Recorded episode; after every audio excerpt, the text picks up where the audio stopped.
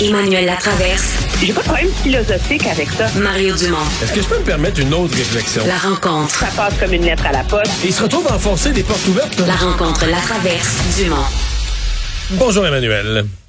Bonjour. Le Parti libéral du Québec qui, à son tour, je dis à son tour parce que tous les partis y ont passé depuis Eh quelques oui, hein? semaines, à son tour est en conseil général en fin de semaine. Dans le cas des libéraux, évidemment, la question qui se pose, c'est est-ce qu'ils sont est-ce qu'ils sont sur le point là, de, de, de mettre en place tout le processus de choix d'un nouveau chef? Parce que donc on sent on sent un peu le vide là. Euh, Le vide euh, sidéral même, euh, je dirais. euh, moi, je, je suis de ceux qui pensaient que le Conseil général serait le moment idéal, en vérité, pour, pour donner euh, le coup d'envoi théorique de cette course à la direction en donnant au moins une date, les règles, et- etc. Puis ça permet aussi de, de clore ce moment de vide avec la fin de la session euh, parlementaire. Mais il semble que finalement, ça demande encore de la réflexion décider si on va faire ça en 2024 ou on va faire ça en 2025. Je pense que ça, ça illustre l'espèce d'insécurité idéologique et stratégique dans laquelle se trouve euh, le Parti libéral. Parce qu'il y a deux tactiques. Soit tu fais élire ton nouveau chef en 2024, dans l'espoir qu'il va se faire connaître, qu'il va rayonner, qu'il va permettre de relancer le parti, puis arriver bien en selle aux élections de 2026, ou tu attends le plus longtemps possible, le nommer en 2025 pour que finalement euh, il arrive puis il se lance dans les élections là, tu sais euh, vraiment euh, tout neuf, tout frais puis en espérant que ça va causer un petit un petit soubresaut de popularité. Euh, on réfléchit encore. Le problème que ça pose de, de réfléchir, réfléchir, réfléchir, c'est que c'est Marc Tanguay. C'est que Marc Tanguay n'a pas à se prononcer parce que les règles ne sont pas connues. Tant qu'il n'a pas à se prononcer, ben il reste chef intérimaire. Puis en restant chef intérimaire, ben on s'entend, il bénéficie euh, d'un, j'ai un anglicisme là, qui me vient à la tête, d'un exposure, tu sais, euh, d'une mise en valeur euh, beaucoup plus grande que euh, que tous ses autres collègues députés potentiels. Alors je pense qu'à un moment donné, on frôle le moment où il va avoir vraiment une une iniquité dans cette longueur à se, à se décider là, du côté euh, du côté du parti, c'est sûr là. Mais euh, j'ai posé la question, écoute, faudrait aller réécouter cette entrevue, le mot à mot, mais j'ai posé cette question-là à André Fortin, je le recevais une couple de semaines sur, sur un tout autre sujet, là, comme porte-parole libéral, je pense que c'était en santé. Et euh, la dernière question, après avoir parlé du sujet de la santé, j'y ai parlé, mais là, êtes-vous en course, tu sais? Ben, mettons pour moi un candidat en course, là, je sais pas, moi, les fins de semaine, ben, une fin de semaine, il est en Mauricie, puis il fait des petites assemblées de cuisine, puis il recrute du monde, puis des militants, tu comprends, il re- recueille des appuis, puis... C'était un peu ni oui ni non, mais en même temps en disant ça avait pas l'air d'être vraiment en course. Puis là, il me disait mais ça va partir d'ici quelques semaines. Mais moi, j'avais déduit de son propos, en tout cas, lui avait l'air à s'attendre à ce que ce conseil général il émane quelque chose. Puis lui, c'est un des candidats, Ben, peut-être le principal candidat de la course. Puis il avait l'air à penser, mais je te dis là, faudrait à la lumière des faits actuels réécouter le mot à mot de l'entrevue, puis je vais peut-être le faire pour savoir. Mais il me semble qu'il m'avait clairement laissé entendre, Monsieur Dumont, soyez patient, là, vous allez voir dans les prochaines semaines, il va y avoir des annonces. Mais moi, je peux te dire, tu as juste à écouter euh, ses commentaires à l'Assemblée nationale aujourd'hui où il a été questionné euh, là-dessus. Puis, écoute, il, il veut pas critiquer Marc il veut pas critiquer le parti, mais on sent qu'il est pas content. Puis euh, finalement, de pas être euh, à l'avant-plan, ça donne la chance d'avoir des discussions en, en coulisses avec des gens qui sont les discussions de coulisses, d'accès à des gens. Je veux dire, sé- sérieusement, c'est, c'est, je pense que c'est volontairement confus. Euh, le mot qui vient à l'esprit quand on entend ses commentaires puis qu'on regarde son son langage corporel, c'est malaise. Ouais. Alors, je pense que puis il n'est pas le seul. On entend que Fred, Frédéric Beauchemin, qui est absolument pas connu du grand public en général, là, mais qui est un banquier, qui a une très grande expérience, qui vient d'être élu, se voit aussi, lui, dans cette course à la direction. Donc, je pense que ça va être ça l'histoire, malheureuse, ben pas malheureusement, là, mais pour eux, de ce conseil général, c'est est-ce que il va y avoir du grenouillage en coulisses Ouais. pour Mais- mettre de la pression euh, Mais Emmanuel. sur le euh, parti, là. Emmanuel, objectivement. excuse-moi, mais d'une certaine façon, il faut que ce soit ça. Mettons que le Parti libéral, en fin de semaine, se mettait à parler, là, de- je sais pas, moi, de, l'éducation, puis il faudrait faire aussi avec les écoles, ceci, cela. sans joke, là, toi puis moi puis personne, on n'écoute pas pantoute, là.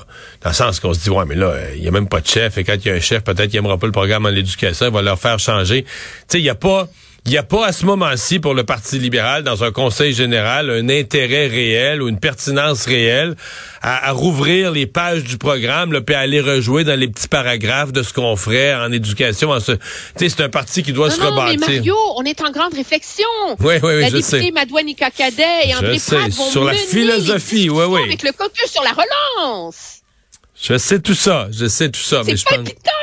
Oui, je sais aussi.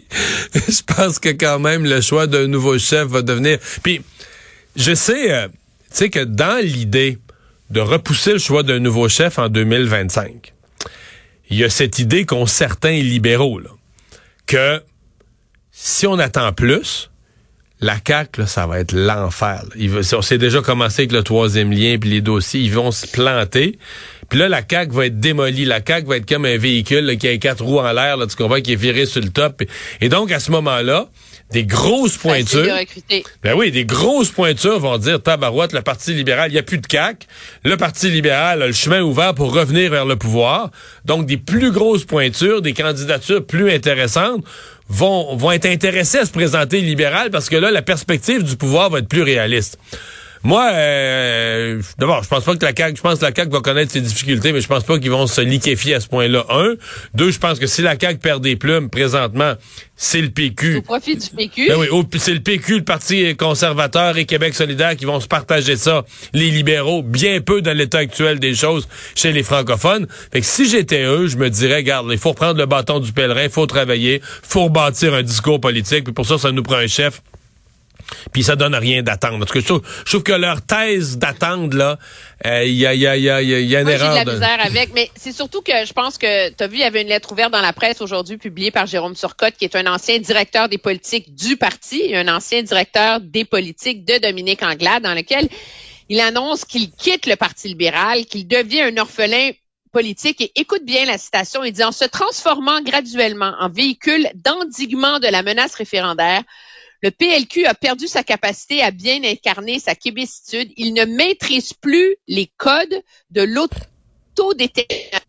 Il semble traversé par un courant de nationalisme canadianisant. Et je pense que Ouais. tant que le Parti libéral sera pas capable de résoudre son problème identitaire, il peut pas convaincre le reste de l'électorat québécois.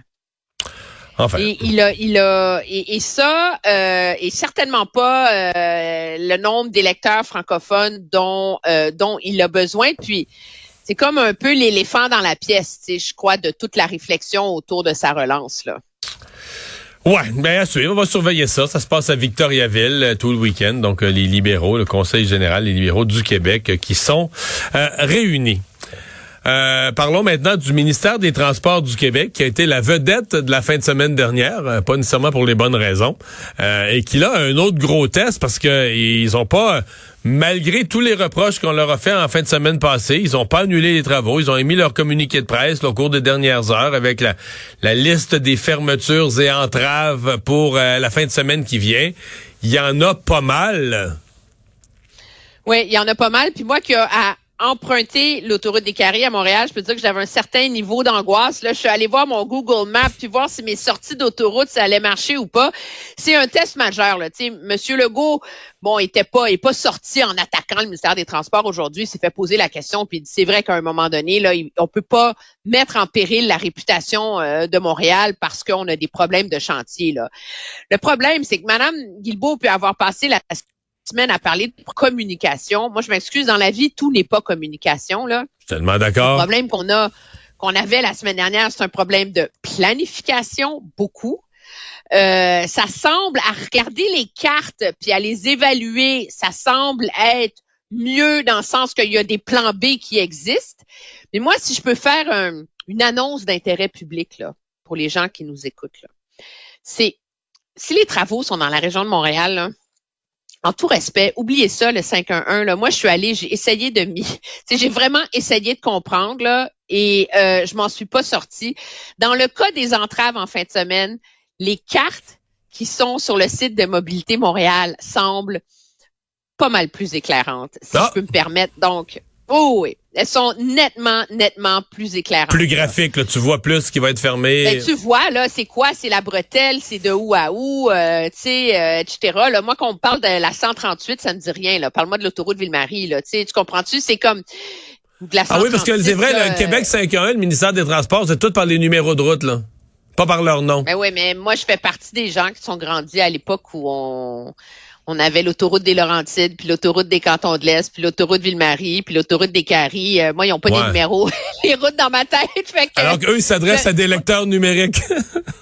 Non, non, j'étais, j'étais surpris d'apprendre qu'il y avait un boulevard Montréal-Toronto. Je pensais que c'était une erreur dans nos graphiques à la télé, tu sais. Puis là, je suis allée voir la carte. Je dis, ah ben oui, il y a un boulevard Montréal-Toronto, tu sais. Au lieu de dire comme la bretelle, là, tu sais. Alors, allez voir sur la mobilité Montréal. Elle semble mieux. Mais disons que on peut tous aller monter les marches de l'oratoire euh, à genoux parce que il n'y a pas un très grand euh, bilan de succès dans ces opérations-là jusqu'ici. Ouais, mais c'est aussi... euh, c'est- quand tu dis c'est plus qu'une affaire de communication, c'est aussi une planification. C'est-à-dire que, mettons, euh, Ben l'aéroport, c'est pas quelque chose d'ordinaire. L'aéroport, c'est hors du commun. C'est une infrastructure de transport international utilisée par les touristes et les locaux qui ont payé un billet d'avion dans les, dans certains cas, dans les quatre chiffres, dans, dans la plupart des cas, dans les quatre chiffres pour se déplacer. Il faut que les gens puissent, déjà qu'on est une ville qui a pas de transport en commun, il y aura le REM, mais ça va prendre encore 4-5 ans, là. Déjà qu'il n'y a pas de transport en commun pour se rendre à l'aéroport d'avoir l'accès pour les taxis, euh, un accès facile à l'aéroport, ça doit être une priorité. Si tu fermes la 20, il faut, faut que tu sois là, extrêmement clair et limpide sur les alternatives. C'est pas, c'est pas comme fermer n'importe quel rang aux routes de campagne que de fermer l'accès à l'aéroport. Je trouve des fois au ministère des Transports, ils voient pas, ils voient pas plus loin que le bout de leur nez. Puis c'est pas juste une affaire de communication, c'est une affaire de, de Non, je prendre absolument de prendre la mesure des gestes que tu poses. Mais ça. Est-ce que tu connais, Emmanuel, euh, on a moins de temps, il faut que j'accélère, là, mais est-ce que tu connais ma thèse du ski nautique en politique? Quand tu Je te l'ai tombes, jamais, ça fait je- mal. je- je te l'ai jamais raconté. Non, non. C'est que le ski nautique, la- le ski nautique, bon, c'est c'est pas si difficile. Je suis pas tellement bon dans les sports, mais c'est pas si difficile que ça. Puis au début, ça tient. et Tu flottes sur l'eau, puis là, tu te trouves bon, tu sais. Et c'est quand tu te trouves vraiment bon et que tu regardes vers la rive en souriant pour dire à tes chums, t'as-tu vu comment je suis bon? C'est là Je que... la. C'est là que les skis te passent par-dessus la tête parce que là, tu te déconcentres, tu te trouves bon puis tu l'échappes. Et moi, j'ai toujours dit, c'est aussi ça en politique. T'es jamais aussi en danger de prendre une débarque que quand tu te trouves bon. Et je pense que c'est un peu arrivé à Geneviève Guilbeault qui, après le tunnel Louis-Polyte Lafontaine, avait l'impression qu'elle Marchait avait... sur l'eau. Elle marchait sur l'eau. Puis un peu après la SAC aussi, elle avait tout envoyé la merde sur Éric Kerr, puis elle, elle s'en sortait. Puis je pense qu'à l'interne, elle leur a dit, troisième lien, tu veux, tu veux, je te règle ça, le troisième lien? Amène-moi ça. Amène-moi ça, ce dossier-là, le troisième lien. Va te faire une conférence de presse, tu vas voir, il n'aura plus de troisième lien, va te régler ça, moi.